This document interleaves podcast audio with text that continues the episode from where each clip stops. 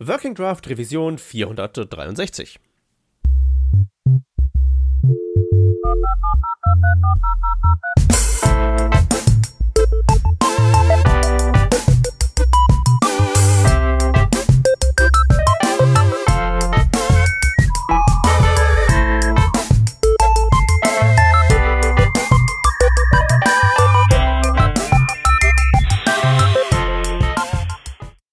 Hallo und herzlich willkommen zu Working Draft Revision 463. Bevor wir loslegen, noch eben kurz ein Shoutout an unseren neuesten Unterstützer auf Patreon. Das ist der Marvin auf Twitter at Lux am Apparat. Marvin, wir danken für deinen Support. Du bist der großartigste. Und falls ihr uns auch unterstützen möchtet, patreon.com slash workingdraft. Heute ist dabei der Stefan. Hallo meine Wenigkeit der Peter und dreimal dürft ihr raten, um welches Thema es geht. Jawohl, wenn kein Gast da ist, aber wir zwei am Start sind, dann hat mal wieder der Microsoft gekreist und uns einen neuen TypeScript beschert. Yay! Oh wow, ja, das, das wird schon ja. zum Running Gag, ne? Äh, ja, äh, weiß ich nicht, ob das jetzt dann als, als, als Gag durchgeht, weil ähm, wir, wir wissen ja gar nicht, ob es überhaupt jemanden interessiert oder ob jetzt alle abgeschaltet haben. Also ähm, kommen wir zu, kommen wir zum Punkt. Ähm, TypeScript äh, 4.2 ist jetzt ähm, ja, weiß ich gar nicht. Zum Zeitpunkt, wenn wir das hier releasen, ist es dann noch in der Beta oder ist es schon raus? Ja, das ist, das weiß ich nicht, weil wir haben mittlerweile unseren, unseren Release-Zyklus ein bisschen optimiert. Das heißt, es vergehen, glaube ich, nur mehr zwei Wochen zwischen Aufnahme und, und Release. Das ist toll. Ja. Das, das, Am 9.2. soll das jetzt hier erscheinen. Ja, genau. Das, ja, dann sind es vielleicht drei Wochen, na, zwei Wochen, ne? Ja. Hm. Ja, cool, wow. Das, das, also da haben wir ein bisschen aufgeholt jetzt. Aber es kann natürlich sein, dass es da dann, also dass das pünktlich diesmal äh, äh erscheint. Wir sagen gerade, also dies, den, den Artikel, den, den ich gerade offen habe, der ist vom 12. Jänner, das heißt von vor einer Woche. Mhm. Normalerweise, äh, wenn das in der Beta ist, dann dauert es noch gut einen Monat, bis das, das Ganze nachher draußen ist. Also das ist, das ist ein, ein realistischer Zeit, Rahmen. Das heißt, es kann tatsächlich sein, dass wir eine Punktlandung machen diesmal. Das äh, wäre ja mal was Neues. Ja. ja. Na gut, also die zweite, die zweite Frage ist natürlich, sind da irgendwelche Features drin, ähm, wegen derer man jetzt äh, dringend die Unterwäsche wechseln muss? Wie, wie bitte? ja, ist, da ist, da irgendwie, ist da irgendwas total Spannendes drin, wo man so sagt, boah, krass. Also letztes ja. Mal gab's ja, gab's ja neu die, ähm, die Template Literal Types. Genau, die waren eine große Überraschung. Nicht? Da haben wir uns eh sehr lang drüber unterhalten und mit, äh, mittlerweile tatsächlich, das ist gerade mein liebstes Feature. Also ich bereite gerade ein paar so Artikel und, und Vorträge vor, wo ich immer in der letzten Ausbaustufe immer auf diese Template Literal Types hinkomme. Weil es einfach so diese, der letzte Rest war, der dir noch fehlt, damit du eine Programmiersprache, die so viel auf Strings baut, typisieren kannst, dass du das meiste rauskriegst dort. Und das finde ich halt total cool. Hm. Ähm, was machst du denn damit so zum Beispiel? Ähm, ja, das meiste, was ich jetzt gerade im Moment mache, sind so Dinge wie ähm, ähm, URL-Parsing oder Path-Parsing, nicht? Wo, wo wir, also ich, ich schreibe gerade an, einem, an einer Runtime, die im Serverless-Stil dir erlaubt, äh, ein Backend zu schreiben. Das heißt, anstatt dass du großartig äh, ähm, deine Express-Routes schreibst oder deine Fastify-Routes schreibst, hast einfach irgendwo eine Datei rein und das löst das Ganze, Ganze noch auf. Was bedeutet, dass ich in meinem, in meinem Tool, das ich schreibe, sehr viel UL-Parsing vorwegnehme, weil ich noch irgendwann einmal eine Datei mappe auf das, was dann tatsächlich bei der UL rauskommt.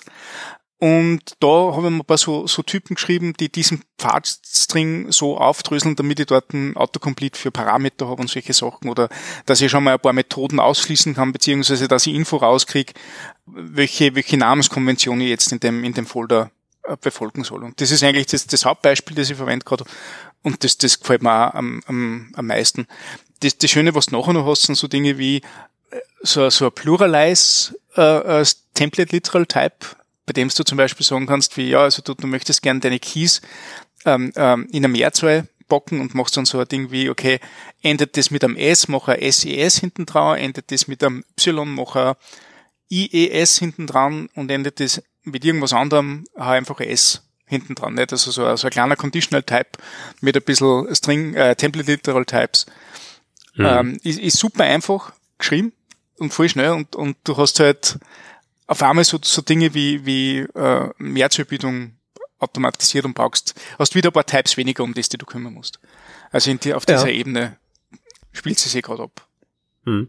Ja, ich habe tatsächlich auch an so einem an so einem Pfadparser gebastelt. Ich hatte dir auch mal das Ding geschickt und dann ja. ähm, hattest du ja geantwortet mit einem, das äh, äh, sehr viel kürzer war und in einigen Stellen auch sehr viel ähm, ja sinnvoller. Aber andererseits ist das tatsächlich ja ähm, schon nicht trivial. Also ich meine, ja. ich habe jetzt nur versucht, so Objektpfade zu parsen. Und wenn man da allein schon jonglieren muss mit Objekt, Tuple oder Array, ähm, das ist natürlich schon haarig und dann ja. hast du dann noch deine ganzen URLs oben drauf. Das ist schon ziemlich heftig. Das Schöne ist, glaube ich, nur daran, das ist alles sehr komplizierte Typmarkie und die aber hinterher äh, Otto Normalverbraucher, der diese APIs benutzt, wirklich nicht selber wird schreiben müssen. Ja, genau. Das ist einfach nur dieser Tooling-Layer für die Anwender noch und da ist halt extrem cool. Also das, das ist auch wirklich, also vor allem wirklich so extrem weit weg und so wirklich hinter tatsächlich diesem String. Der, der String ist ja tatsächlich eine, äh, eine wunderbare, sagen wir mal, Abstraktionsgrenze. Bei, bei, weißt du nicht, du erzählst den Leuten irgendwie ja hier Mapped Type, aber musst du eigentlich nie wissen. Ja, aber woher weiß ich denn, dass ich das nie wissen muss? Vielleicht muss ich ja dieses Ding ja mal modifizieren und sowas alles. Aber weißt du, so ein Objekt ist halt irgendwie was, was ja per se erstmal immer modifizierbar ist, aber wenn man einfach sagt, ich gebe hier einfach nur eine Regel, nach welcher Art und Weise hier ein String formuliert sein muss, der hier reingeht, oder irgendwie ein Methodenname muss einer bestimmten Namenskonvention folgen, oder, oder, oder.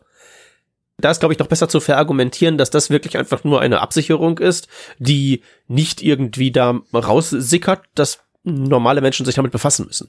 Wenn du verstehst, was ich meine. Mhm. Ja, ja, also ähm, du, du, wie sagst du jetzt, der Multiplikationseffekt oder, oder so ist halt ein Vielfaches, wenn, wenn eine Person dort anständige Types schreibt. Nicht? Das merkt man auch bei uns in der Firma herinnen. Ähm, mhm. wir, wir, haben, wir haben sehr wenige, die, die Framework-Code produzieren für uns und sehr, sehr viele, die nachher damit Anwendungen schreiben. Und wenn du dort anständig typisierst auf, auf dieser, in, in dieser kleinen Gruppe, nicht, ähm, haben halt wirklich sehr, sehr viele einen Benefit davon. Ähm, Fastify habe ich schon genannt, das ist ein, ein Express-ähnlicher Node.js-Server. Ne? Mhm. Der Ethan Arrowwood von, von Microsoft, ähm, der, der irrsinnig gut ist in dem ganzen TypeScript-Thema, ähm, der hat sich dort freiwillig gemeldet, um äh, sehr gut definiertes Type Definition File zu maintain. Und mit dem ist, ist Fastify um so viel angenehmer zu benutzen wie jedes andere Framework da draußen, dass ich wirklich jetzt schon langsam von Express weggegangen bin, einfach nur weil, weil die Typen dort viel, viel besser sind. Das heißt, ich, ich bin, ähm, auch wenn das ein anderes Ökosystem ist, wenn ich nur, keine Ahnung, 80% der Mittelwares mitverwenden kann, die in Express funktionieren, äh, dass ich die in Fastify verwenden kann, bin ich durch das Autocomplete und durch die, durch die guten mitgelieferten Types um so viel schneller und um so viel produktiver, dass man das, das wert ist. Also. Hm. Ja. Und ähm, woran ich so ein bisschen jetzt, ähm, mit jetzt meine ich tatsächlich heute Morgen angefangen habe, so ein bisschen so, so zu forschen, ist, dass diese Template äh, Literal Types tatsächlich so ein bisschen was machen, was äh, so Richtung Quadratur des Kreises wiederum geht. Ja. Bezüglich so Magie wieder ermöglichen. Ich habe die letzte Zeit öfter mal ähm, so rumgebastelt nach dem Motto, hm, wie könnte zum Beispiel irgendwie so eine Art, weiß ich nicht, jQuery fürs Jahr 2021 ja. aussehen? Was, ja, was hätte das für Features und sowas? Hm? Das habe ich auch schon probiert. Ähm, ja. Ja, wenn du ein P in deinem String findest, dann kannst du definitiv einmal ein HTML-Paragraph-Element zurückgeben und solche Sachen nicht. Das waren so Ideen gewesen, aber wow, ist das kompliziert. Da, da, das ist tatsächlich auch so, mein, auch so meine Sache. Normalerweise denkst du dir, jQuery Dollar, machst du eine Collection und dann hast du da Method, Method Chaining drauf. Das kann nicht alles, aber sobald du mal versuchst, das zu bauen, ist es halt haarig. Mhm. Ähm, ja, aber das zum Beispiel, in dem Rahmen bin ich zum Beispiel auch so ein bisschen an Custom Elements wieder rangegangen, dachte mir so, boah, diese Klassen zu schreiben ist ja irgendwie alles voll kompliziert und dachte mir so, wenn ich jetzt JavaScript schreiben würde, wenn TypeScript keine Überlegung wäre, dann würde ich ja vielleicht sagen, dass die Leute ihre Getter und Setter für eben ein Custom Element einfach definieren, indem sie so Functions angeben, nach dem Motto, ähm, zum Beispiel ein Getter für ein Attribut. Mhm. Also weiß ich nicht. Hast irgendwie den, hast einen Input vom Type Number, das hat ja ein Value. Und mhm. das Attribut ist natürlich ein String im HTML, aber sobald du da eine, eine Prop-Anfrage machst, so dort irgendwas, kriegst du ja eine Zahl zurück, weil es ja ein Input-Type-Number ist. Das heißt, auf diesem Element gibt's im Prinzip einen Getter, der das Attribut rausholt und das durch die Number-Funktion durchpipet. Und ich dachte mir, hm, wenn ich mein Custom Element so definieren könnte, dass ich so einen kleinen imperativen Block habe, wo ich so mit jQuery-artigem Code schreibe, äh, bla bla bla, dieses Ding hat dieses Shadow DOM, on jenem Event äh, triggere dieses andere Event und dann habe ich halt diese ähm, Getter, die ich einfach so zum Beispiel definieren kann mit get Attributname, get mhm. anderer Attributname und dann gebe ich da halt eben einfach an Doppelpunkt Number, Doppelpunkt Boolean. Also ich gebe diese Number und Boolean Funktionen als wirklich die Getter an und daraus generiere ich dann unter der Haube mit Hilfe von JavaScript die eigentliche Klassendefinition. Das kann man mhm. sich ja einfach alles so zurechtstöpseln. Aber wenn man dann halt eben auch noch TypeScript haben will und das irgendwie safe machen will, dann musst du natürlich einerseits irgendwie enforcen auf der Input-Seite, dass diese Liste von Methoden, get foo, get bar und sowas, dass sie halt eben auch get irgendwas anderes heißen, muss dann aber wiederum auch auf Typebene raus extrahieren, was denn nach diesem get und äh, so weiter dann kommt, das dann wieder lowercasen und was nicht alles mhm. und äh, das geht halt eben. Ja. das ist die, der, der, der perfekte Schluss für deinen Monolog jetzt. Das geht halt. Ja, nee, das, äh, das ja. ist, ist, halt, ist halt deshalb wichtig, weil du, du, du, du klickst dich hier durch Hacker News und siehst irgendwie ja hier äh, neues Ruby-Projekt oder so und dann irgendwie mhm. ja, ja, diese ganze Magie, äh, dieses Geskripte, dieses Unsichere, das ist ja alles pfui, klickst du das nächste, hier ist irgendwie das Java-Projekt, ja. äh, das ist ja, als wärst du gefesselt und müsstest mit der Nase programmieren, weil das alles so strikt und starr ist. Aber dann nimmst du halt eben TypeScript her, hast halt Quadratur des Kreises, wo du halt ja. eben Magie haben kannst, aber sie halt festnageln kannst. Das Festnageln ist halt echt ein Stück Arbeit, aber es geht. Ja, ich, ich hab's cool gefunden, weil ähm, ich, ich finde leider nicht mehr genau die Keynote, in der das passiert ist, aber der Ansatz Heilsberg hat das in einer Bild-Keynote einmal gesagt. Ähm, es ist ja nicht so, dass JavaScript kein Typsystem hätte. Es hat nur noch nie einen Weg gegeben, es anständig zu formalisieren. Und das ist die Hauptaufgabe, die TypeScript jetzt hat. Versuchen wirklich jeden noch so wirren Use Case, den man mit JavaScript umsetzen kann, in Typen zu gießen.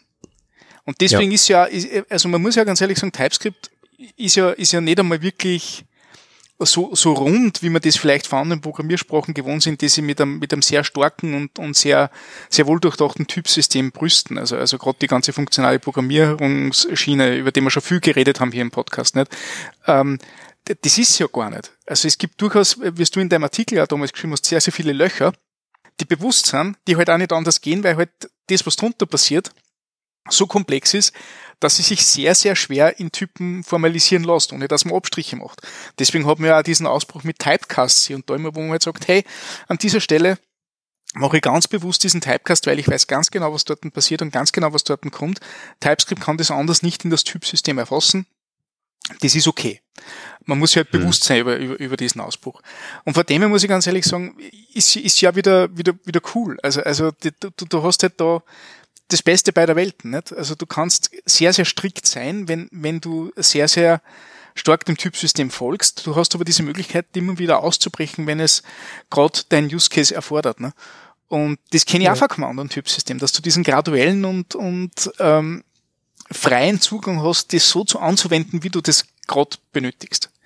Und ich schreibe gerade ja, einen Artikel, sorry, ich schreibe gerade einen Artikel für Smashing Magazine, wo es genau um das geht, ähm, wo, wo wir anfangen mit einem, mit ganz simple Typen äh, und das immer weiter granularer machen, granularer machen, granularer machen, bis dass wir zu einem ähm, System kommen, wo man eben sehr, sehr viel Gratis-Tooling kriegt für ein paar Zeilen, Zeilencode. Hm. Der Weg dahin ist, ist dir überlassen. Ja, also das Ding ist tatsächlich, ähm, das, das ist sicherlich richtig, was du sagst, dass so TypeScript der Ergonomie ähm, King ist, was so die Typsysteme angeht. Es, ich, ich, ich glaube tatsächlich, was, was halt dem noch so ein bisschen fehlt und dem, ähm, also wo da noch Verbesserungspotenzial ist, ist das auch so ein bisschen mehr zu kommunizieren, speziell an jetzt die, die nicht inhärent sagen, oh, Typsystem super, mhm. sondern die vielleicht eher sagen, Typsystem, was soll das? Ja. ja das, äh, da, da, da bin ich ja nicht der Einzige, der da auf Twitter hin und wieder mal äh, in, in Debatten herabsteigt. ähm, also, ich, was ich damit sage, ist so, ähm, mit jetzt eben speziell diesen aktuellen Fähigkeiten, mit den Template Digital XM Types, könnte man tatsächlich sozusagen ähm, eine Brücke noch mehr schlagen zu JavaScript als ohnehin, weil man jetzt tatsächlich sagen kann, diese ähm, die, der magische Part, was ich jetzt so meinte mit meinen, ich generiere ähm, Getter und Setter Methoden aus äh, irgendwie benannten Object Properties, dass man jetzt nicht nur sagt, du kannst das machen per Opt-out, per Any, sondern ähm, dass äh, die diese diese Magie ist Bürger erster Klasse. Ne? Klar, Annie ja. ist auch irgendwie Bürger erster Klasse, aber es ist dennoch ein Opt-out. Im Prinzip kann man sagen, was bringt mir das TypeScript, wenn ich überall Annie dran schreiben muss, sobald ich mal irgendwie fancy werden möchte. Und das wird halt eben immer weniger, weil, wie du sagst, zunehmend der ganze Funktionsumfang einfach abgebildet wird, den es da gibt. Was ich mir frage, ob es irgendwelche Szenarien gibt, wo TypeScript sagt, das werden wir nie lösen können. Das war äh, echt interessant. Garantiert. Ja. Garantiert. Ich meine, äh, ich würde auch tatsächlich sagen, es ist auch gar nicht sinnvoll, alles lösen zu wollen. Ähm, also erstens das. Äh, sonst zum Zweiten würde ich sagen, auf jeden Fall gibt's das, aber das müsstest du halt eben als so bewegliches Ziel betrachten. Wir könnten jetzt ja mal tatsächlich zu so unserem ersten äh, 4.2-Feature kommen, was ich halt eben ganz toll fand mit den ähm, Template Literal Expr mit den Template Literal Types, von denen wir vorhin schon sprachen.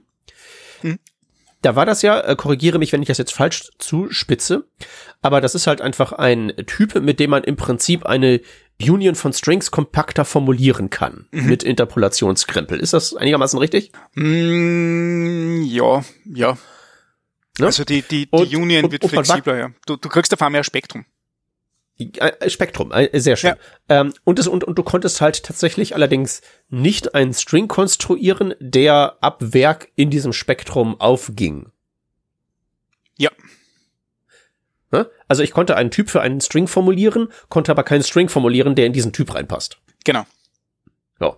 Und das haben sie halt eben jetzt repariert. Jetzt ist es halt eben mit Template Literal Expressions, also den normalen Template Literals von JavaScript möglich, einen String zu konstruieren, wo TypeScript dann auch sagt, jawohl, dieser String genügt diesem String-Type. Genau, du hast das nur mit, mit, glaube ich, mit tatsächlichen konstanten Strings machen können. Die, ja. die sind gemappt und gematcht worden, ja. Genau. Und Aber da würde ich sagen, das, das war halt sowas, wo sie gesagt haben, das können wir nicht lösen. Jedenfalls nicht für die Version äh, 4.1. Und ich meine, das ist, glaube ich, auch irgendwie relativ sinnvoll, dass man, dass die ihre Features durchaus auch unfertig ausrollen.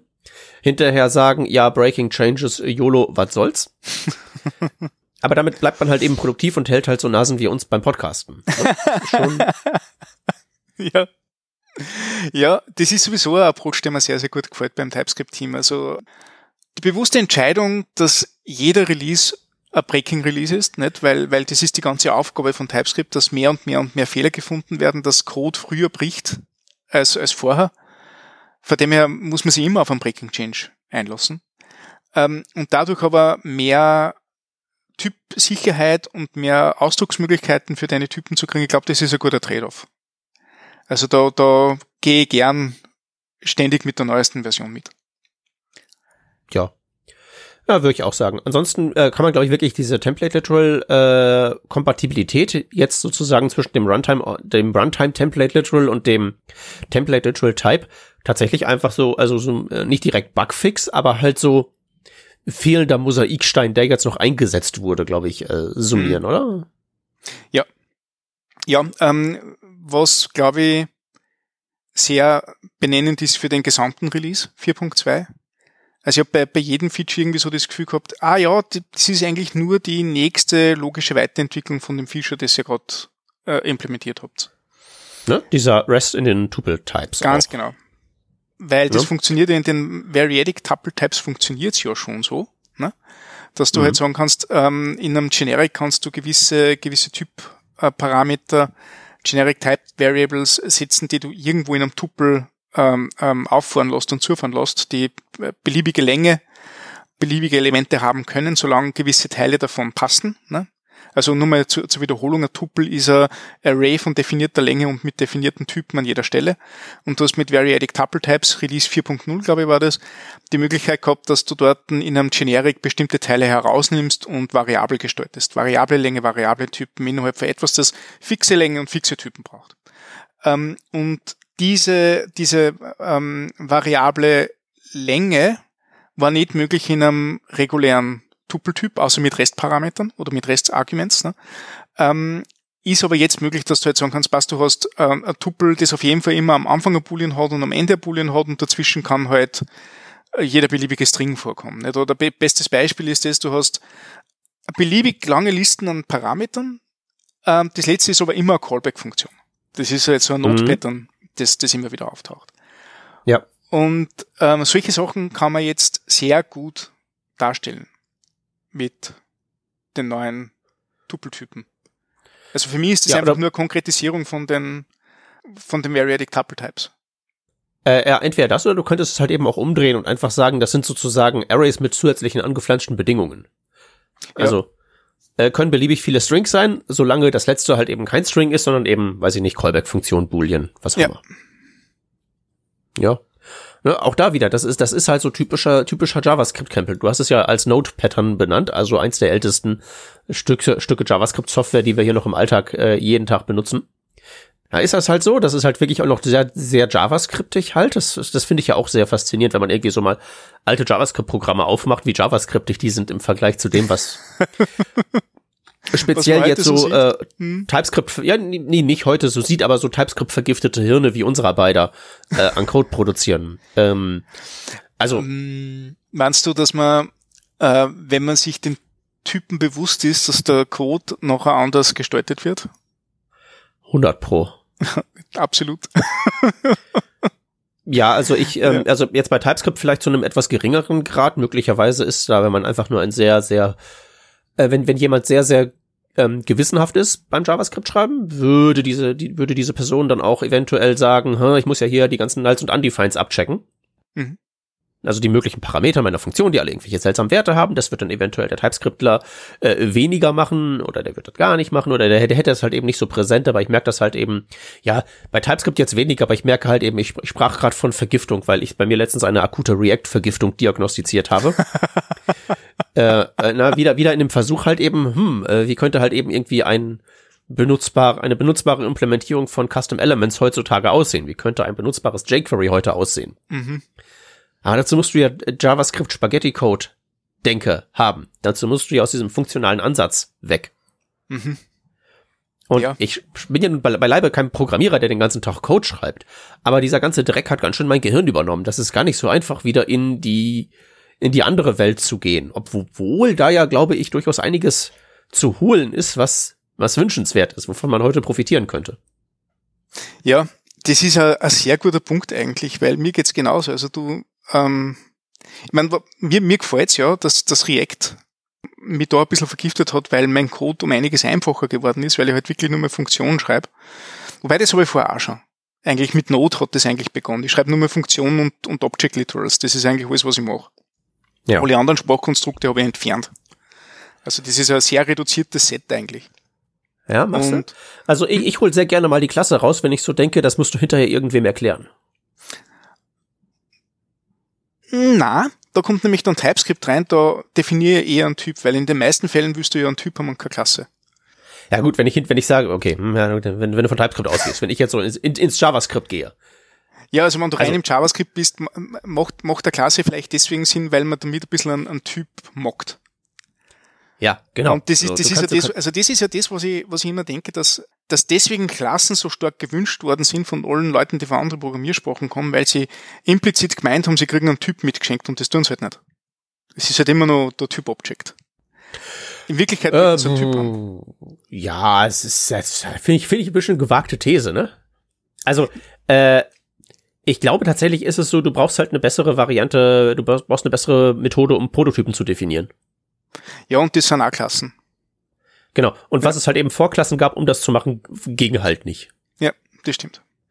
So, und da, da gab es ja allerlei äh, Proposals von wegen, man könnte ja auch statt einer Klasse haben, so einen, ein, ein, ein Operator. Ähm, sowas wie äh, Pipe und dann äh, größer als. Also Objekt delegiert an und dann listest du deinen Prototypen auf. Aha. So, so Proposals gab es ja zum Beispiel. Das wäre auch möglich gewesen, aber ich denke halt eben so im, im Sinne der Völkerverständigung ist sicherlich eine Klasse, wo du halt tatsächlich ja nicht nur, also im Sinne der Völkerverständigung, ja. Das ja, ja da, da hinten, da hinten, da hinten laufen die Java-Barbaren rum, mit denen muss man sich ja auch irgendwie verständigen. Vielleicht kriegst du dich ja irgendwann missioniert oder so. ähm, was ja, ich sagen wollte, es gibt ja noch, noch, noch andere Sachen, die, die wertvoll sind, die jetzt nicht Typsysteme sind, wie zum Beispiel Getter- und Setter-Funktionen. Du musst das ja alles irgendwie in was kleiden, was so halbwegs in einer imperativen Sprache wie JavaScript den Erwartungen entspricht. Ja, das stimmt schon. Ähm, da ist wahrscheinlich eher der imperative Ansatz das Problem. Habe halt das Problem, wenn, wenn also, so wie du Klassen einführst, hast du dieses Abkapseln und Blackboxen von, von, vom Zustand. Und, und das in, in der Welt, wo ich herkomme, oder, oder in, die, in, in die Programme, die ich geschrieben habe, das führt früher oder später zu, zu Code, den du, den du nicht mehr verstehst, oder zu irgendwelchen undefinierten Zuständen, die du nicht mehr nachverfolgen kannst. Ähm, früher oder später. Das würde ich, das würde ich so nicht sagen. Ich glaube, das, das, was du gerade beschrieben hast, ist sehr wertvoll in Dosen, die kleiner sind als die, die üblicherweise gereicht werden. Ja. Das ist das Ding. Ich glaube wirklich, das ist ein, das ist, ähm, also einfach so, äh, Kapselung erstmal per se ist ja eine gute Idee. Und da kannst du, glaube ich, irgendwie so drei äh, Klassen äh, von so, also ähm, Größenklassen mal definieren, wo du einmal sagen kannst, ich mache halt eine Function, die eine Function returnt, dann Closure, bla bla bla, habe ich dann ja. eine private Wert irgendwie drin. Das wäre so die kleinste Variante und die ist sicherlich wertvoll. Die größte Variante, die, glaube ich, die wertvollste ist, ist ein Modul. Das ist, ja, ich habe da private danke. Funktionen drin und dann yes. exportiere ich was aber ich würde wirklich behaupten, dass es da auch für den mittleren, für, für, für Middle of the Market einen Use Case gibt, der ist halt nur sehr klein, weil es halt für die kleinen und für die großen Lösungen immer noch was gibt. Weißt du, du kannst halt dein, mhm. dein Auto haben, du kannst deinen äh, dein, deinen riesigen Fracht-LKW haben und irgendwo in der Mitte ist ein Markt für ein Pickup, aber der ist halt, wenn du nicht gerade irgendwie deinen Minderwertigkeitskomplex bearbeiten musst, eher klein. Ja, aber du weißt schon, wie, wie SUVs gerade ganz stark Popularität erfahren, nicht? Deswegen äh, meine Einschränkung von wegen des, äh, hier, äh, der, der psychischen Probleme, die da möglicherweise mit einhergehen. Na, aber ich, find, ich, ich muss dir ganz ehrlich sagen, die, die Abkapselung, die ich am, am, am besten verstehe und die sie mir auch persönlich am schlüssigsten ist, ist das Modul.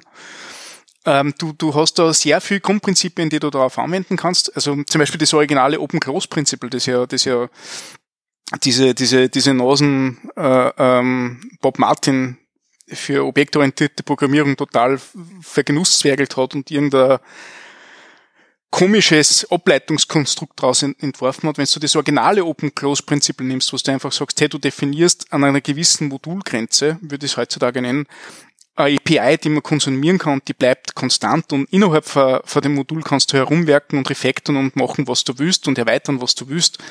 Hast du mit dem eine, eine Abgrenzungsmöglichkeit und eine Strukturierungsmöglichkeit, ähm, wo du viel andere Sachen nicht mehr brauchst. Also weder Closures noch Klassen, das kannst du alles auf der Modulgrenze abfangen. Und wenn du ehrlich bist, ist ja Modul auch nichts anderes als wie, wie ein Objekt das du, das du zurückkriegst. Also ja. mir gefällt ja dieser, dieser Übergang von, vom Modul auf was, was du, was du in JavaScript, JavaScript schon kennst, sehr, sehr gut. Das fühlt sich sehr hm. ergonomisch hm. an. Ja, nee, es ist richtig. Nur was halt eben das Modul nicht kann, ist, ähm, es hat halt, es gibt halt keine Factory, mit der du dann mehrere Instanzen in dem Sinne tatsächlich ja. auch machen kannst. Ja. Die ja. unterschiedliche States repräsentieren. Also, ja. wie gesagt, du hast mit, du hast mit allem recht. Du hast mit allem recht. Ich sag halt nur, die Mitte, wo es dann einen Klassen-Use-Case gibt, die existiert, die ist nicht groß, aber die, aber die gibt es. Und deswegen will ich mir die mhm. jetzt nicht komplett madig machen lassen, obwohl ich mittlerweile wirklich völlig am Abschnallen bin, wenn ich versuche, eine TypeScript-Klasse zu schreiben und mich dann jetzt mhm. überlegen muss, ob ich jetzt Private oder das Zäunchen nehme. ja, ich mache das gar nicht. Ich weiß nicht. Ich mache immer nur einen Underscore dafür und sage, okay, wenn ihr wisst, wenn dort ein Underscore davor ist, ritzt es besser nicht an. Das kann sich ändern. ja, aber andererseits, ähm, ähm, also ja, stimmt, ähm, damit kommt man auch durch und das ist okay und alles. Aber du machst damit natürlich sozusagen, ähm, wie gesagt, ich linse im Moment wieder mehr so in den Bereich der Magic herein.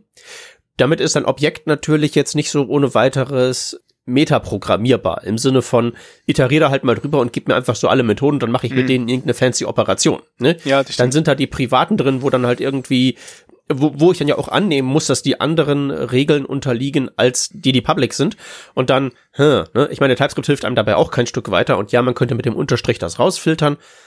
Aber auch da wäre ist natürlich wieder ein wunderbares Argument. Machst du eine Klasse, dann sind die Dinger, äh, die, also sind, sind so Methoden, äh, erstmal per se alle nicht iterabel auf dem Prototypen, was ja vielleicht auch irgendwie mal nett ist. Hast du jemals den Bedarf gehabt, dass du lange Prototype-Chains machst?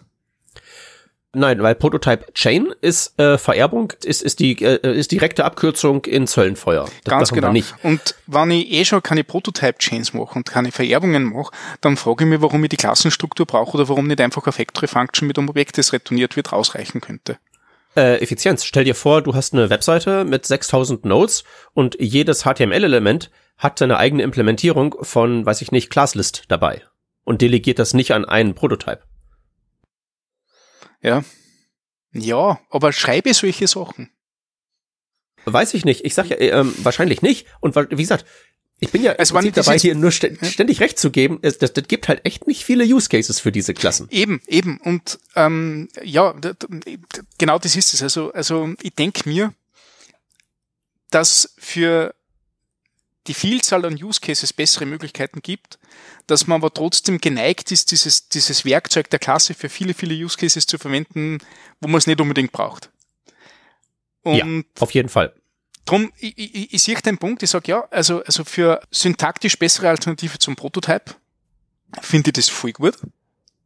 Wenn ich tatsächlich das Thema habe, dass ich sowas brauche. Aber ich brauche es halt so selten. Also auch bei den ganzen Daten, die, die verarbeite und, und solche Dinge, das sind sowieso meistens irgendwelche JSON-Payloads. Die ist ja realisiert, da brauche ich ja gar keine Klasse nicht. Das ist einfach ja. ein JSON-Pass und ich habe das Objekt da. Ja, okay, das machst du, aber wenn ich jetzt mir überlege, okay, ich will irgendwie so einen Pooling-Mechanismus für Mutation Observer bauen. Ja, natürlich. Ja, eh. Da, da, bei die, bei die 10.000 oder 100.000 Mutation Observer auf der Seite. Ja, ne, stell dir ja. vor, du hast einfach einen und dann wird dahin so delegiert mit so Oldschool Event Delegation und dann ist das irgendwie mhm. alles ganz knuffig, aber dann willst du eventuell mehrere Routes observieren, also brauchst dann verschiedene Pools, musst dann also Pools instanzieren, hast dann gemeinsame Methoden, mit der Klasse jetzt keine ganz so abgefahren schlechte Idee. Ne? Mhm. Machst noch schön hier irgendwelche privaten Hilfs Hilfsmethoden, irgendwie private und dann, dann passt das schon mit, mit dem Zaun davor. Alles also, passt schon. Also, du hast recht, ähm, aber trotzdem. ja. Ich muss aber sagen, du hast auch recht. Aber trotzdem. Also es, wir sind, für das, dass wir jetzt keine Ahnung 15 Minuten geredet haben über das Thema, sind wir eh ziemlich d'accord. Ja, also eigentlich stimmen wir die ganze Zeit bloß, bloß äh, mit absoluter Macht einander zu. Ja, genau. Oh. Also, ja, es ist sehr gut, weil wir haben Podcast. wir haben nämlich schon zwei Punkte unserer Themenliste erledigt. Nicht? Das waren die Template Literal Expressions und die Leading Middle Rest Element in Tuple Types. Nicht? Ja, genau. Komm, machen wir die anderen beiden auch noch eben. Ja, das, die spannende, glaube ich, dritte, was wir genommen haben, das, das jetzt wirklich interessant ist, sind die, ist die Smart Type Alias Preservation. Ähm, das war für mich, da habe ich glaube ich zehnmal falsch drüber gelesen, bis dass ich gemerkt habe, da geht es um Preservation. Und wenn ich das ganz kurz beschreiben darf, dann mhm. hast du folgendes Szenario. Angenommen, du hast irgendeinen Union Type für String Number und Boolean. Das sind die primitiven Types, die, die du jetzt erlaubst für, für was auch immer gerade für Szenario. Uh, Basic Primitives. Ähm, wenn du denn dann in irgendeinem anderen Konstrukt verwendest, wo du nur eine Union dran tackerst, wie zum Beispiel undefined, dann hat TypeScript das bisher aufgelöst in String oder Number oder Boolean oder undefined, aber auch in der internen Repräsentation. Das heißt, auch in dem Tooling hast du den, den Expanded Type bekommen und nicht den originalen Type. Und manche Leute haben sich da beschwert, dass das Ganze nachher schwer nachzuvollziehen ist, weil du ja eigentlich mit diesem Basic Primitive gearbeitet hast und dir, dir eigentlich relativ wurscht war, was da drunter ist, du willst mit dem Alias arbeiten. Und auf einmal ist der Alias weg und das ganze Ding ist aufgedröselt. Ähm, und das haben sie jetzt eben unter diesem Punkt dieser Preservation, das können sie jetzt weiter verfolgen und dir Info dazu geben, dass dieser Typ weiterhin bestehen bleibt in der Editor-Info, die du kriegst. Das wird eine Reihe von Fehlermeldungen viel, viel, viel einfacher machen. Jo, das auf jeden Fall. Ja, ich, ich glaube, dass das das Wichtigste bei dem Ding ist, dass du auf einmal merkst, hey, das ist nicht, also du, man kennt diese elendig langen Würste, wo man merkt, hey, dieser Type da ist nicht applicable zu dem anderen Type da und alles, was sich ändert, ist, glaube ich, ein kleines Zeichen oder ein kleiner Typ in, in einer riesenlangen Parameterlisten oder in einer riesenlangen Property-Listen. Und da wird das gesamte, der gesamte Typ expanded, wobei es, dass du sehr genau auf einen gezielten Punkt äh, runterbrechen könntest. Und ich glaube, dass man da wirklich viel Benefit sehen. Gerade wenn man mit Frameworks arbeitet und mit äh, komplexe Typen etc., ist das, glaube ich, ganz okay.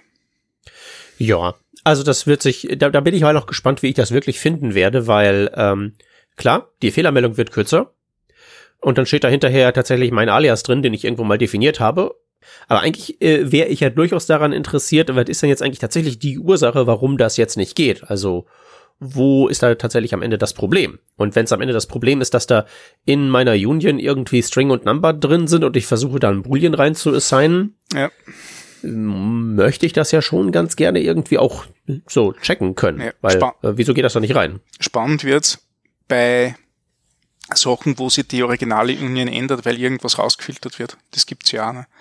Hm. Wo du das auf einmal in irgendeiner, in irgendeiner Union hast, wo, wo einfach gewisse Conditions nicht mehr erfüllt werden können und das wird never und das deswegen rausgefiltert, dann kriegst du erst recht wieder den, den Expanded Typen zu, zu sich, äh, mu- musst zu Ja. Gesicht bekommen, weil sonst ist ja die Info falsch. Das stimmt. Ja, also wieder ein bisschen, ein bisschen was für die, Hm. für die Tooling-Perspektive, für bessere Fehlermeldungen. Gut, ähm, dann äh, wollen wir mal in den Bereich äh, Sonstiges gehen Ja. mit so Kleinscheiß. Jo. Okay, äh, ich äh, leg mal vor mit dem mit dem äh, mit den stricter checks for the in operator. Ähm, Mhm. ein uh, breaking change. Äh, also ich kann jetzt mit mit in kann ich ja checken, ob Property linke Seite in Objekt rechte Seite Genau. vorkommt. Und jetzt Möbel TypeScript, wenn rechte Seite kein Objekt ist, sondern irgendwie, weiß ich nicht, eine ähm, Zahl oder ist, sowas. Das ist gut, dass das ein Breaking Change ist, weil das war sonst ein ähm, Breaking in der Runtime-Problem. Ja, Also, weil das Ding funktioniert ja so eigentlich nicht. Also da, da schmeißt ja JavaScript einen festen Fehler, wenn du jetzt äh, schaust, ob irgendein Primitivwert in einem Primitivwert drinnen ist. Und von dem her ist gut, dass das vorher passiert. Oder dass die Möglichkeit angezeigt wird, dass das passieren könnte, nicht? Weil es kann sein, dass du eben irgendeinen komischen Union-Type mitschleppst, wo, wo das vorkommt. Äh, dann sollst du auf jeden Fall an der Stelle genau schauen, ob dein Type immer noch dem entspricht, was du glaubst, dass es ist. Ja. Und Also ich meine, andererseits, äh, du sagst jetzt, das, das, das explodiert zur Runtime und das stimmt auch, wenn ich jetzt irgendwie sowas mache wie äh, ToString in 42. Äh, andererseits äh, hat ja 42 als sich als Objekt bei Bedarf tarnendes Primitive die ToString-Methode. ja, also ich kann ja 42 ToString machen. Ich muss halt ein bisschen Syntaxhexerei machen, aber irgendwie tr- True ToString ginge ja auch. Also Ja, lass mich das jetzt ausprobieren, das, das, das stimmt, ne? Aber, Natürlich. Aber Also, äh, das ist jetzt wahrscheinlich hier äh, übelste Korinthenkackerei meinerseits, dass das tatsächlich jetzt, also, ja, well, actually, Ja. ist schon richtig, dass das nicht erlaubt ist, weil wenn man das irgendwie macht, dann macht man was, was falsch. Man kann ja anders aber ich, rausfinden. ich, ich schmeiß da einen eine Zahl Type-Error. Ja, es schmeißt einen Type-Error, aber ich meine, das an sich ist ja das Verkehrte, weil ich kann auf 42 to String machen. Schau. Kannst du das? Ja, ja, also du kannst nicht schreiben 42 Punkt to String, weil Du Punkt kannst ist aber ja New Komma. Number 42 schreiben. Und dort Nee, du kannst auch zwei, du kannst auch 42 in Klammern setzen und dann to String machen. Tatsächlich. Ja. Dann frage ich mich jetzt mal, get to string in Klammer 42? Na, geht nicht. Mhm. Ja, Nee, das ist ja keine globale äh, Ja. Funktion. ja. Ja, da ist aber JavaScript gebrochen. Ja. Also ich meine, TypeScript modelliert jetzt korrekt das Verhalten von JavaScript und in JavaScript ist das Problem. Ja. Problem, äh? in den größten Anführungszeichen, greatest Anführungszeichen. Ja.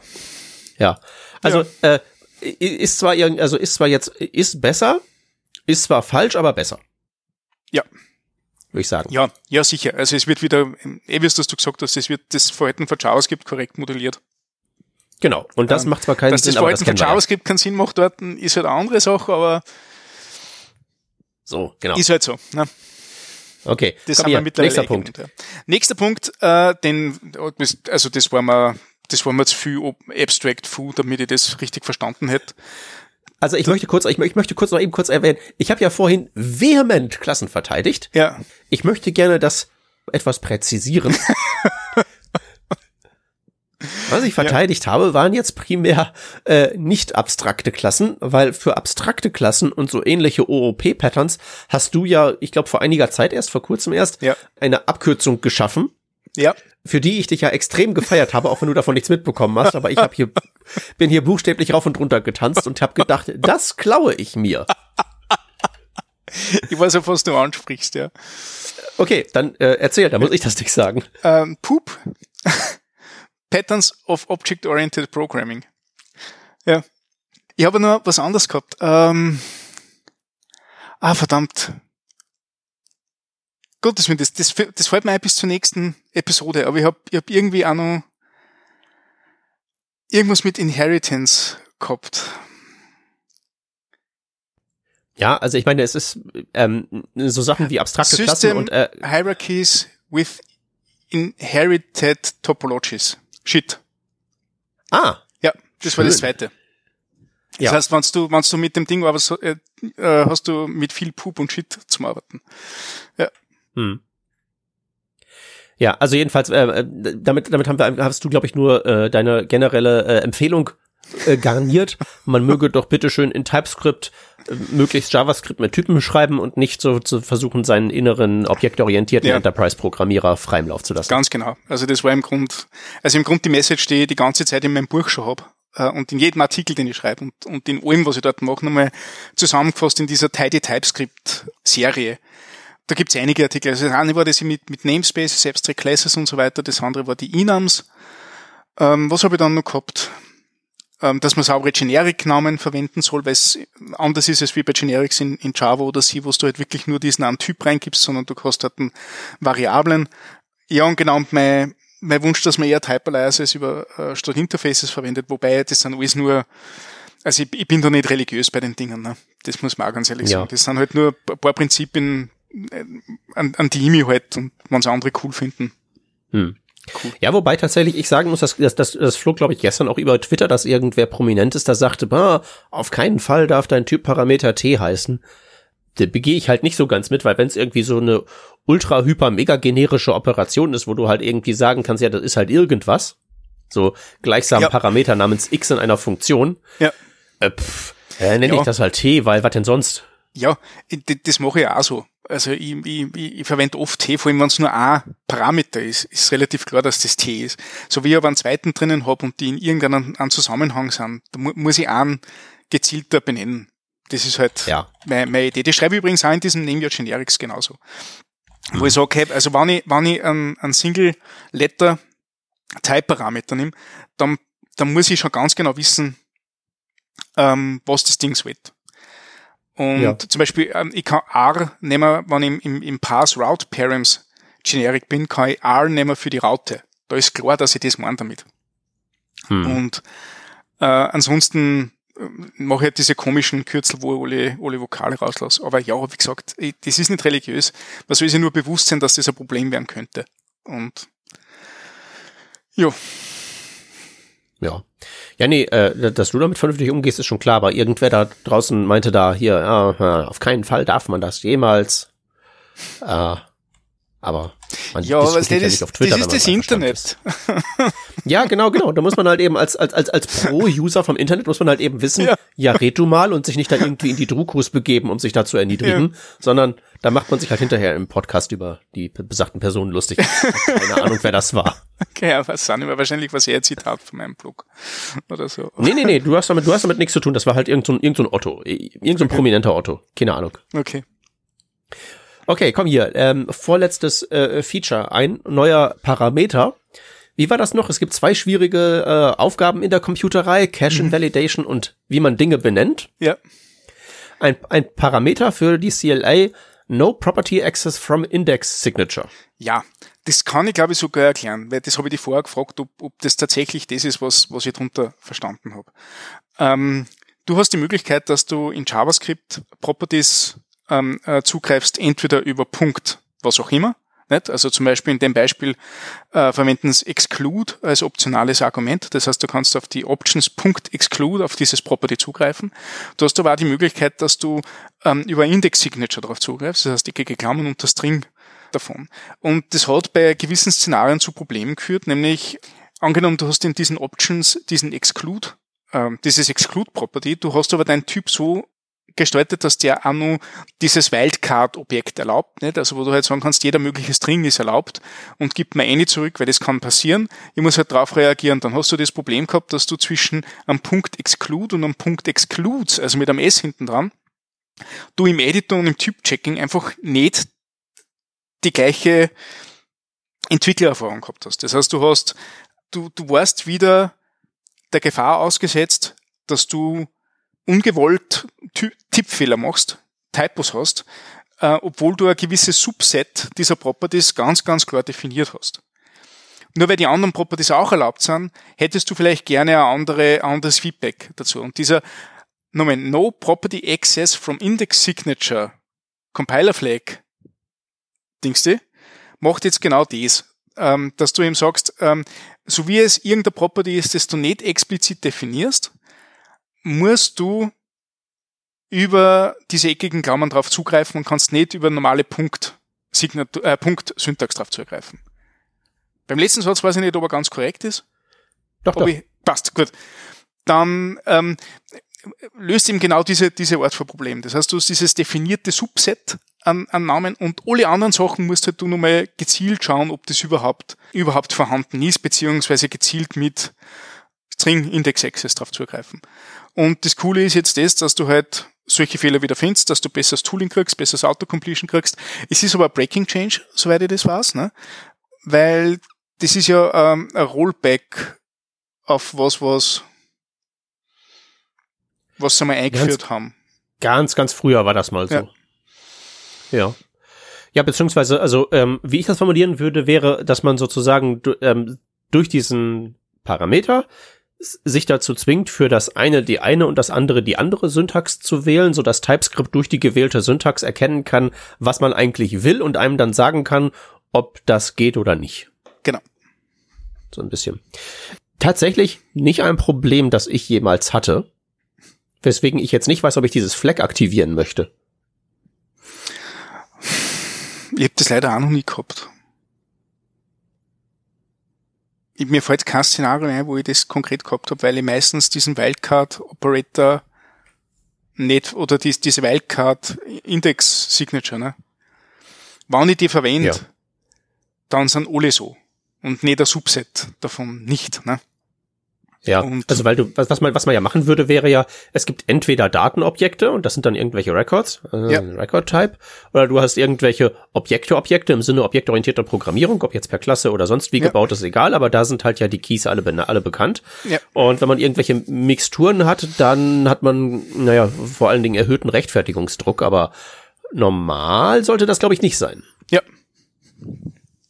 Und selbst wenn du irgendwie heterogene Objekt-Collections hast, dann machst du irgendwie eine Union, ob jetzt dann ähm, getaggt oder nicht, sei dahingestellt, aber man baut sich halt eben dann eine Union aus allen möglichen Varianten und ähm, hantiert dann damit. Deswegen könnte mir vorstellen, dass es Codebases gibt, wo man mit diesem Problem zu kämpfen hat und wo irgendwie massives Refactoring nicht möglich ist und da könnte man sich dann sozusagen damit eine Fußangel vom Leib schaffen, aber ob jetzt der äh, die Welt da draußen das alles braucht, keine Ahnung, wenn dann gehöre ich nicht zu dieser Welt. ja. Ja, sie werden schon aus dem Grund eingeführt haben. Nicht? Das sind halt die Sachen bei TypeScript, wo du über User-Feedback meistens Features steuerst. Ne? Und ja. also das sind die zwei, die zwei Inputs, das kriegen. Das eine ist ein äh, User-Feedback, das andere ist Popularität im JavaScript-Ökosystem. Ja. Ja, aber hey, wer, wer mag, kann es ja äh, aktivieren. Und das letzte ist auch ein äh, CLI-Flag, ja. äh, das wiederum ich nicht verstanden habe. Aber zum Glück kannst du mir das ja erklären. Okay, wann ich es richtig verstanden habe. Es heißt Explain Files und ich finde den Namen für Explain Files einfach total cool, weil ich bin oft vor so einer Datei und denke mal, erklär mir das. Macht aber nicht das, sondern es erklärt, warum gewisse Dateien mit in das Kompilat aufgenommen werden, beziehungsweise durch, durchgelaufen werden. Das heißt, das ist so, so ein bisschen ein verboser Debug-Output vom Compiler, wo du jetzt sagst, ja, das eine require das, das andere require das und deswegen hast du so viel Typinformation und deswegen sind die ganzen Sachen alle dabei. Auch natürlich, wenn es draufkommst, das, das war bei uns einmal der Fall, dass wir, egal wo wir ähm, die Datei hinpackt haben. Unser Compiler hat es einfach nicht erkannt, weil wir dort ziemlich verschachteltes, katastrophales TS-Config-Konstrukt gehabt haben. Da Sicherheit ganz klar, welche Punkte meine Einsprungspunkte sind, wie mein Dependency-Baum ausschaut und warum diese Datei nicht mit reinkommt und wann sind. Und ja, das ist alles, was es tut. Wie gesagt, Explain Files finde ich, finde ich einfach einen sehr geilen Namen. Der, der lässt halt sehr offen, was da da Neues reinkommt, weil, hey, erklär mir das. ist halt einfach wirklich cool. Ja, gut, aber ich meine, spricht auch einiges für No Property Access from Index Signature, ne? Ja. Also, weil es ist länger und mehr ist ja, ist ja mehr, wie wir wissen. ja, irgendwann gingen dann halt die Compiler-Flag-Namen auch aus, ne? Ja. Es sei denn, man findet auch irgendwelche lustigen Akronyme wieder, ne? Also vielleicht solltest du hier als Berater für Microsoft tätig werden, wie wär's? Aber ja, cool, das ist TypeScript 4.2.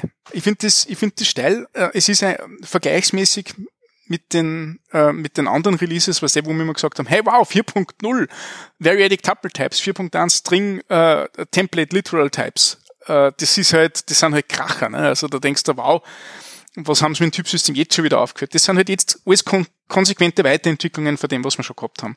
Und finde ich aber ehrlich gesagt auch sehr willkommen und, und sehr angenehm, dass wir nicht schon wieder die nächste Bombe kriegen, sondern eher Verbesserung von dem, was wir, was wir jetzt als, als neue Standard-Features mit reinbekommen haben.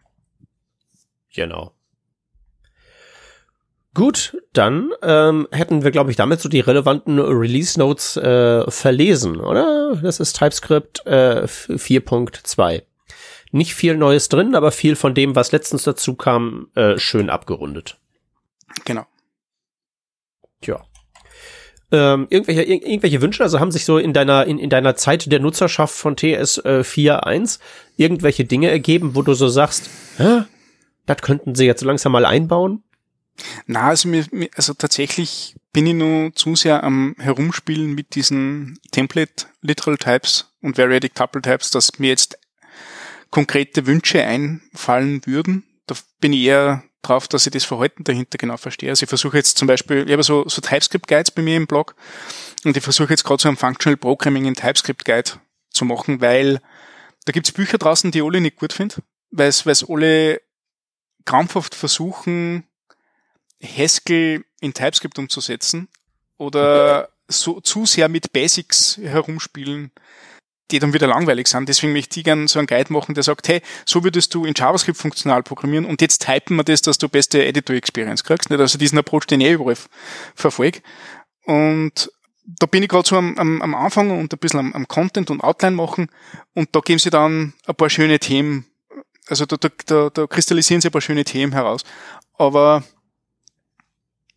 da bin ich ehrlich gesagt nur zu sehr am, am Anfang.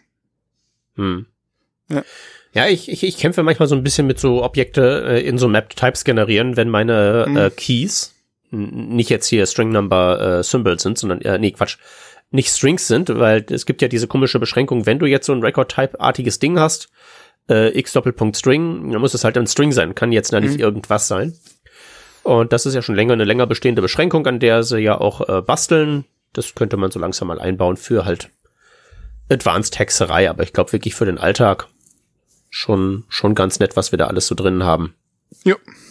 Also, also was wir, was mir sehr stark bewusst geworden ist mit dem letzten Release oder mit den letzten Releases, ähm, Strings sind in JavaScript halt einfach irrsinnig wichtig. Das, das ist eins der, der Hauptkonstrukte, das wir immer gehabt haben in JavaScript und immer verwendet haben für alles.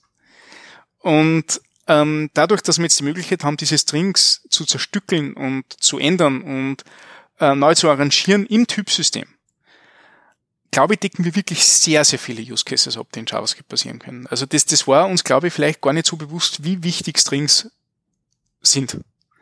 Hm. Ja, das ist schon, äh, schon wahr.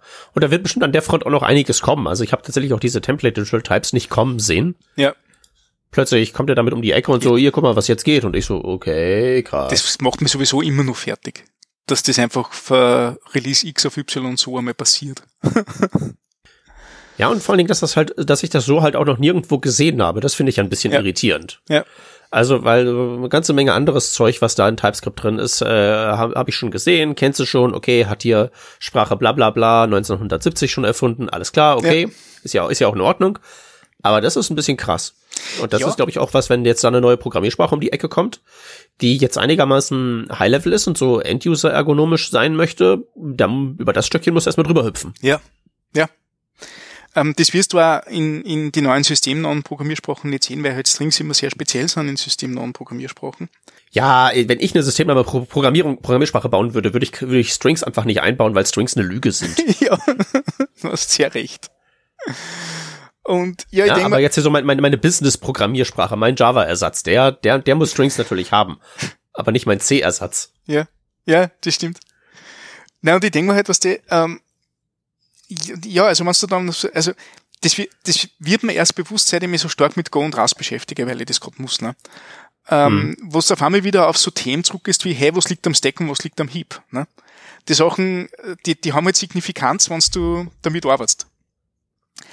In JavaScript hat ja. das einfach kein, da, da, da taucht es nicht auf.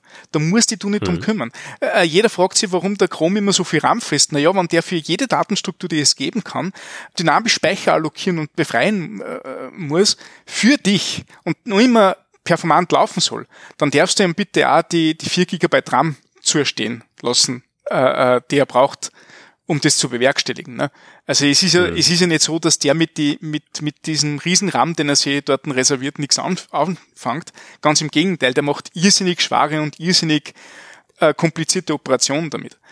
Und von dem her finde ich, finde ich das beeindruckend. Und jede andere Programmiersprache, die auf so einem Level arbeitet, die sagt, hey, ich, ich gebe dir einfach die Freiheit, dass du dort Objekte on the fly generieren kannst, mit egal was, du kannst eine Nummer reinhauen, dann wird das halt ein Array-Ort und dann kannst du drüber iterieren oder du hast einen String rein, dann hast du einen Key, den du nachher zu zugreifen kannst. Und da kannst du beliebig Objekte nesten oder auf ein anderes Objekt zeigen lassen. Und alles ist irgendwie ein Kuddelmuddel und alles ist irgendwie total ein wunderschöner Sauhaufen, ne? aber es funktioniert und es ist dynamisch und es ist ergonomisch und es ist ähm, also du, du hast ja eine irrsinnige Ausdrucksweise damit, dass du in keiner anderen Programmiersprache so hast. Ne? Und das mhm. kannst du jetzt auch noch typisieren. da, also das ist wirklich schon, schon Peak Dynamic eigentlich. Also ich glaube nicht, dass man da mit irgendeiner anderen Programmiersprache, die in die Richtung geht, also Ruby äh, ist ja genauso so dynamisch eigentlich. Ne? Ja. Kommt, kommt nie dahin. Kann ich mir nicht vorstellen. Also das. Ja, die haben jetzt tatsächlich vor kurzem ein Typsystem bei sich eingeführt. Okay. Aber ich glaube, dass unter anderem aus Syntaxgründen ist das halt etwas angeflanschtes, wo du halt ja. so eine extra Definitionsfile hinterlegst. Das wohnt jetzt nicht in den Dateien selber drin. Wenn ich das verfolgt habe, Ruby ist jetzt nicht meine, mein Spezialgebiet. Das ist im PHP, glaube ich, ähnlich. Gell? Im PHP haben sie jetzt auch so Typen dazu geflanscht. Ja, das ist aber auch, ähm, also sagen wir mal so, die bauen das in ihre Sprache rein, die haben ein inhärent dickeres Brett zu bohren als TypeScript, ja. würde ich jetzt mal behaupten, ja. was sich da einfach so drüber stülpt. Äh, und zum anderen, ähm, glaube ich auch nicht, dass das zwingend nötig ist, so ein Typsystem zu haben. Ja. Und äh, dass das jetzt unbedingt dann das Kaliber von TypeScript haben muss. Das ist halt jetzt für uns zwei nett, dass wir jetzt hier so an diesem Spielzeug rumdrehen können. Aber äh, wenn du jetzt gerade so schon so sagtest hier, äh, ne, ist JavaScript überhaupt eine gute Programmiersprache? Was ist eine gute Programmiersprache? Ähm, da ist ja gänzlich unklar, was da überhaupt so ein Kriterium ja. ist. Ausdrucksstärke mag da sicherlich eins sein, aber wenn du jetzt so mehr so in den systemnahen Bereich schwenkst, ist ja irgendwie zu krasse Ausdrucksstärke möglicherweise auch ein Angriffsvektor oder ja, ja, etwas, sicher. wo du was übersehen könntest, was du da nicht haben willst. Also das muss man da, glaube ich, immer sehr differenziert betrachten und da meine ich auch nicht, dass es notwendigerweise irgendwie eine Lösung zur Glückseligkeit gibt. Ja, ganz klar. Nur es ist natürlich so, wenn du einen gewissen Massenappeal haben willst, wie ein TypeScript, das unterstelle ich denen jetzt mal, ja durchaus haben will. Irgendwie so das Ding, das jetzt jeder benutzt, weil jeder benutzt JavaScript und wenn ich jetzt hier ein JavaScript-Add-on bin, will ich auch, dass das jeder benutzt. Ja. Dann musst du natürlich so ähm, wirklich die Quadratur des Kreises vollziehen und dafür alle irgendwie was anbieten. Und dann ist schon ähm, das ist halt schon schwierig, da über dieses, über das drüber zu hüpfen, um da was wirklich zu bauen, was irgendwie ergonomisch ist und das Tooling mit sich bringt, bla bla bla. Ich habe letztens wieder, ich habe letztens viel in der Vergangenheit gekramt. Ich habe mir so ja. gedacht, ach ja, CoffeeScript gab's ja damals auch. ja. Aber ich meine, unter, unter äh, vergleich das mal. Ja. Bei CoffeeScript hat sich halt so ein Typ hingesetzt und hat so gedacht, hm, was wäre, wenn JavaScript Ruby wäre?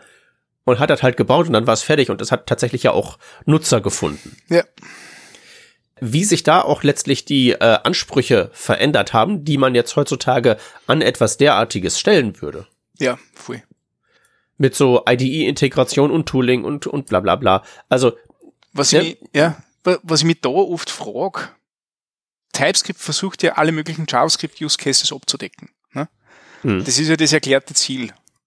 Ähm, wann aber jetzt Leute anfangen, dass sie mehr und mehr TypeScript verwenden, gerade Leute, die Bibliotheken schreiben, gerade Leute, die Programmierstile einführen, die ähm, Methodologien, Paradigmen, nenn's wie es das wüsst, kreieren, um die Bibliothek möglichst ergonomisch zu halten oder, oder möglichst interessant zu halten. Ne? Also React war ja der Vorreiter, oder was heißt Vorreiter? Äh, signifikant in der letzten Zeit mit, mit, ja. ähm, mit JSX und, und dieser Composability und etc. Ähm, wenn die jetzt alle auf TypeScript hüpfen, nicht? Ähm, werden sie vermutlich so arbeiten, dass sie gut mit TypeScript zum Resultat kommen. Und da frage ich mich, ob das vielleicht irgendwelche neuen Paradigmen einschränkt, dass TypeScript einmal den Punkt erreicht, wo du sagst, ja, wir müssen jetzt nichts mehr abdecken, was so gang und gäbe äh, Programmierstil äh, äh, ist, sondern wir haben jetzt schon alles und neu kommen nicht, weil alle TypeScript nehmen und deswegen sowieso mit dem Arbeiten, das schon vorhanden ist. Genau, das wäre jetzt sozusagen die freundliche Variante. Die böse Variante wäre ja auch zu sagen, so, wir hören jetzt auf, irgendwie Neuerungen mitzucovern, weil wir sind der neue Standard. Ja. Und der Rest äh, kann uns mal gerne haben. Ne? Das wäre jetzt sozusagen, wenn man da jetzt Microsoft oder TypeScript im TypeScript-Team da unterstellen wollen würde, irgendwo da äh, Marktmacht. Naja, aber das, das äh, kann natürlich, das kann natürlich indirekt passieren, weil ja das TypeScript-Team sehr, sehr aktiv und laut im TC39 ist. Ne? Also es wird ja jeder ja. Standard, der entwickelt wird, wird validiert, ob man den in TypeScript schon mal umsetzen kann. Das ist ja, also TypeScript ist ja da Punkt in, der in der Entwicklung. Ja, nee, auch der, auch der Diskurs, also du hast jetzt ein TC39, interessiert keinen. Äh, guck auf Twitter. Ja. So, äh, äh, ne, hier, äh, äh, wie richtige Entwickler, also äh, allein das, das, das, dieses lächerliche, regelmäßig hochpoppende, äh, äh, richtige Entwickler und ja, ist ja. CSS überhaupt ernst zu nehmen, bla bla bla. Also das, was da ja gerne auch so unter diesem Gatekeeper-Vorwurf läuft, der, ja. den ich jetzt niemandem persönlich machen würde, aber sozusagen, äh, wenn man das mal generalisiert, ist es halt nun mal so, das ist halt ein schwierig zu bedienendes Tool, dieses TypeScript. Das ist was das musst du erstmal drauf haben. Das ist was anderes, als wenn du irgendwie mit JavaScript hingehst und dir da einfach so deinen Krempel zusammenhackst, ne? React gleichermaßen. Ähm, und speziell bei React ist es, ist es ja so, dass das ja teilweise äh, absurde ähm, Folgen hat, was da alles so in, ähm, in Komponenten gegossen wird. Wo man auch einfach sagen würde, ja, hier hast du auch DOM API. Ja, nee, geht aber nicht. Muss ja. alles hier dem Paradigma unterworfen werden. Ja, das stimmt. Und ähm, da, dadurch, dadurch, dadurch verengt sich notwendigerweise dein, dein Weltbild und auch dein Denken. Also ich persönlich, ich weiß nicht, ob wir das schon hier auf der Tonspur hatten, habe bei mir letztens wirklich eine React-Vergiftung diagnostiziert, einfach nur weil dieses äh, deklarative Programmieren einfach so in, sich in meinem Gehirn festgesetzt hat, wo ich doch gar kein richtiger Programmierer bin. Aber trotzdem, wenn ich irgendwie mal ein UI gebaut habe, war das was mit React oder React-artigen Paradigmen.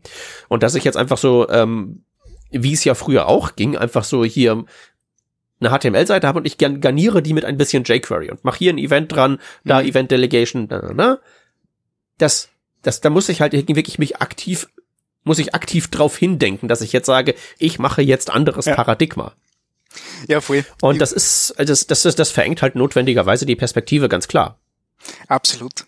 Das ist, ähm, ähm ich merke das gerade in anderen Programmiersprachen sehr, sehr stark, wo ich halt, oh. ja, na, ähm, Go zum Beispiel erlaubt ja fast keine Deklarativ Deklarativität.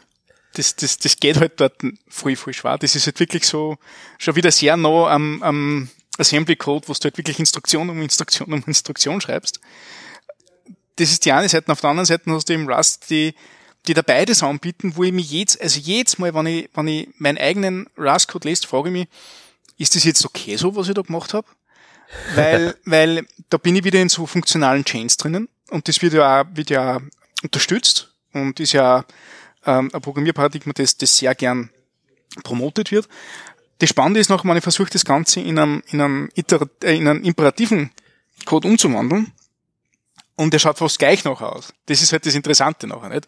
Also, denkst, also okay, der, der, der Assembly-Output ist hinterher der gleiche. Ja, nicht nur der Assembly-Output, sondern die, die Sprache schafft dass du mit Ausnahme von so, so Closures und, und, und Ding, dass du halt gewisse Sachen relativ einfach vor einem Iterator in einer, in einer For-Loop bringen kannst und du dann mit den Werten direkt iterativ weiter, äh, imperativ weiterarbeitest, anstatt mhm. das in so Function Chains zu machen. Also das kannst du wirklich sehr frei hin und her bewegen. Und das habe ich sehr interessant gefunden. Also ja. muss ich vielleicht mal ein Beispiel bauen oder so. Das, das, das ist natürlich auch ein, ein, ein sehr guter, ein sehr, ein sehr gutes ähm, Beispiel, äh, Rust, für so dieses JavaScript-Universum interne Schisma, das ich jetzt mal so ein bisschen skizzieren wollte, ja. von wegen hier TypeScript und React und alles andere, sondern so, ähm, also ich ähm, habe ja tatsächlich ausschließlich Skriptsprachen geschrieben, bis ich vor irgendwie äh, vielen, vielen Monaten mal gesagt habe, hm, lass mal auf diesem Rust hier so rumstochern. Mhm. Und äh, bis ich erstmal drauf klargekommen bin, dass es da so ein, äh, dass ich da sowas haben kann wie einen String, der mutable ist. Äh, das alleine. Ja. Weil das kenne ich halt aus meinen PHPs und JavaScripts so ja. nicht. Ja. Du, du und, und, und ne, über, über den musst du, über den Huckel musst du erstmal rübergehen. Okay, das ist jetzt nicht so schwer, wenn du erstmal verstanden hast, dass das überhaupt etwas ist, was in der Welt da draußen existiert. Nur du hast halt dann solche Konstrukte, wo du halt eben sagen musst, ich muss erstmal verstehen, dass sowas überhaupt existiert, aber du hast es halt eben innerhalb des gesamten Bereichs von, sagen wir mal, Frontend-Entwicklung, wo du erstmal checken musst, dass zum Beispiel, wenn du jetzt in React unterwegs bist und du machst irgendwie dieses, dieses Fancy Pants Suspend Resume oder so. Mhm. Irgendwie so, huh, wie funktioniert denn das? Machst du auf, stellst du fest, aha, die haben halt irgendwie, indem sie Promises als Exceptions durch die Gegend schmeißen, Generator Functions reimplementiert als React-Komponente. wo ja. es wahrscheinlich was wert, wert wäre, wenn du irgendwie sozusagen das, das, und das zugrunde liegende Prinzip halt eben checkst. Aber wenn du halt eben in deinem Alltag bis hier mit der Deadline bist und du musst deine Komponenten kloppen und die Seite muss fertig werden, bla bla bla, kommst du da nicht zu und dann guckst du diese Generator-Functions an und sagst so, hey, hey, das ist ja komisch, das braucht doch kein Mensch, ich schreibe mal Suspend Resume. Ja. Und, und das ist, das ist halt irgendwie so, und diese, diese Tools mit dieser extremen Wirkmacht, wie halt eben diese Reacts und diese TypeScripts, da brauchen wir uns nichts vormachen. Die formen mit die ähm, ja den Standardisierungsprozess, wie du das sagtest, einerseits, aber andererseits halt eben auch die gelebte Praxis und die Diskussion auf Twitter und der orangenen Höllenseite und sonst wo. die orangene Höllenseite, ja. Das hört sich auf, es klingt auf Englisch irgendwie besser, besser, the orange hell side. Ah, cool, ja. Na, absolut. Es ist eh, es ist eh sehr spannend. Also eben, ich finde es vor allem spannend, weil, weil ich da doch ständig reflektiere, was das mit mir macht. Ne? Weil jetzt, ich schreibe jetzt im Moment wieder sehr viel JavaScript tatsächlich. In, und mhm. maintain Types on the side. Das ist gerade so, gerade wenn, wenn ich Not mache, ist das halt recht angenehm, weil du hast halt einfach so die Definition-File, da, da kann ich einfach mal herumwerken, nicht? Ich brauche nicht kompilieren, Editor-Tooling kriege ich, kriege ich trotzdem. Und ähm, da merke ich dann doch so die eine oder andere Stelle, gerade wenn ich so Objekte herum ändere und, und verändere, das würde ich wahrscheinlich in, einem, in einer React-Applikation nicht so machen. Und ich merke das, dass ich das in einer React-Applikation nicht so machen würde, weil ich wieder vom TypeScript ein paar nette Fehler kriege, was nicht alles nicht möglich ist. Äh, mhm. und ich ganz viele TS-Ignores drüber schmeiß, weil ich, weil ich quasi weiß, okay, an der Stelle ist das möglich. Und ja, also da, da bin ich mir auch nicht ganz sicher, was da, was da richtig oder was da gescheit ist. Aber ja. aber ich glaube, solange man da, solange man da seinen, seinen gesunden, seinen gesunden Selbstzweifel da weiterhin am Start hat und sich halt eben ständig hinterfragt, hm, was tue ich da eigentlich und was machen die anderen? Und da jetzt nicht irgendwie dann seine, seine Identität an TypeScript kettet oder an React oder an sonst irgendwie mhm. Schrott, ist das, glaube ich, ganz okay. Jo, so, das heißt also, egal ob ihr das jetzt hier zugehört habt oder ob ihr nach der Ankündigung geskippt habt, äh, alles richtig gemacht. Okay, Stefan, dann würde ich sagen, machen wir doch mal den Deckel drauf, oder? Ja, machen wir den Deckel drauf. Wunderbar. Wir danken wie immer fürs Zuhören. Erinnern wie immer daran, dass wir ähm, auf Social Media zu finden sind, dass ihr uns gerne auf Patreon unterstützen äh, könnt. Wir danken nochmal dem Marvin für seine Unterstützung in dieser Woche ganz speziell. Und ansonsten äh, verweisen wir euch dann auf die nächste Woche, wo es dann uh, um Tailwind geht. Das ist ja auch so ein Hype-Thema. Absolut. Und das ja scharf ja. diskutiertes Thema gerade im Moment. Ne? Da hat es ja wieder einen äh, Twitter-Fallout gegeben. Ey, hat es? Ja, erst gestern. Ja, äh, oh. so vielleicht habe ich Zeit zu diesem Tailwind äh, Podcast, weil da hast den Artikel gestern stark gegeben äh, in der Bubble. Why Tailwind isn't for me. Und das ist natürlich Haas diskutiert worden. Aha. Ja. Tailwind ist so ein bisschen, bisschen wie TikTok, wo ich echt glaube, hm, so langsam wirst du echt alt. Und du checkst gar nicht mehr, was das alles soll. oh, man.